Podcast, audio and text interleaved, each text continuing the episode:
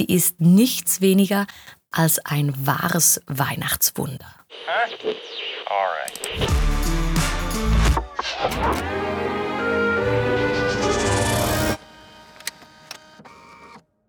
In einer Nische der Gedächtniskirche in Berlin hängt die Stalingrad-Madonna.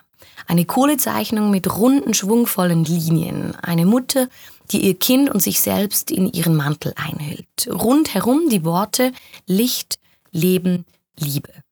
Worte, die im alltäglichen Sprachgebrauch rasch einmal auf der kitschigen Seite des Rosses runterfahren. Nicht in diesem Fall. Das liegt an der Geschichte, die diese Zeichnung zu erzählen hat. Sie ist nichts weniger als ein wahres Weihnachtswunder. Stalingrad 1942. Selbst wenn wir heute die Schrecken, die mit diesem Wort verbunden sind, nicht mehr im Detail kennen, verstummt man innerlich, wenn man sich zurückliest in diesen Teil der Weltgeschichte. Seit dem 23. November 1942 waren die deutschen Soldaten der 6. Armee eingeschlossen.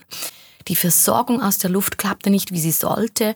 Nach fast einem Monat Hungern bei Temperaturen von 30 bis 40 Grad unter Null glaubten viele der Soldaten nicht mehr an die Befreiung aus dem Kessel.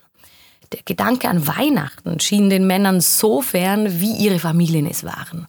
Und trotzdem, sie bereiteten sich auf das Fest vor, sparten die knappen Lebensmittel zusammen, schnitzten Teller putzten die kalten Unterkünfte und improvisierten Weihnachtsbäume aus Steppengras. Unter den Eingeschlossenen war auch der Theologe und Mediziner Kurt Räuber als Truppenarzt stationiert. In einem Brief an seine Frau beschrieb er die Art der Weihnachtsvorkehrungen mit festliches Niveau in allem armen Dreck. Auch Kurt Räuber bereitete in seinem behelfsmäßigen Atelier eine Überraschung vor. Mit einem Stück Kohle zeichnete er auf die Rückseite einer 95 mal 115 Zentimeter großen sowjetischen Landkarte ein Bild. Maria und das Jesuskind. In abstrahierten Formen sind der schützende Mantel, die starken Hände, mit denen Maria das Kind nah bei sich hält und ihr freundliches Gesicht dargestellt. In Großbuchstaben Rahmen Licht, Leben, Liebe, die Zeichnung. Diese Formel war als Verheißung für die entmutigten Soldaten gedacht. Licht mitten im russischen Winter, der fast nur Kälte und Dunkelheit kennt. Leben und Liebe in einer todbringenden Schlacht eines hasserfüllten Krieges.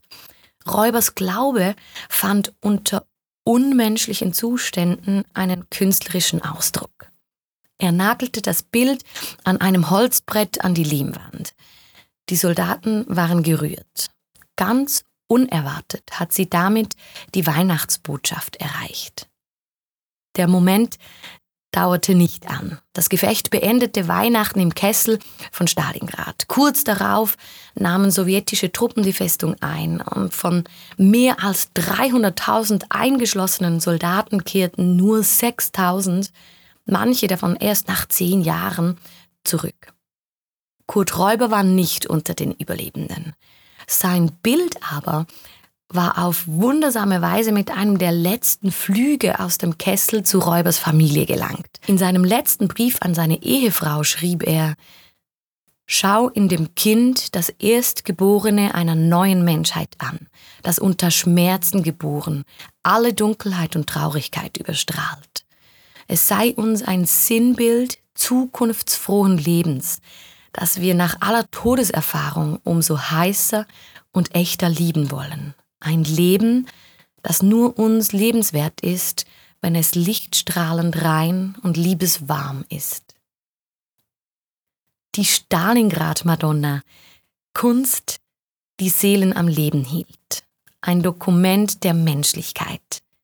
Wenn ich sie mir so anschaue, nachdem ich nun weiß, woher sie kommt, wird sie mir über 80 Jahre später zum Symbol der mir allzu bekannten Sehnsucht nach allem, was äußerlich so wenig sichtbar ist, was am Ende nur in unserem Innern geboren werden kann.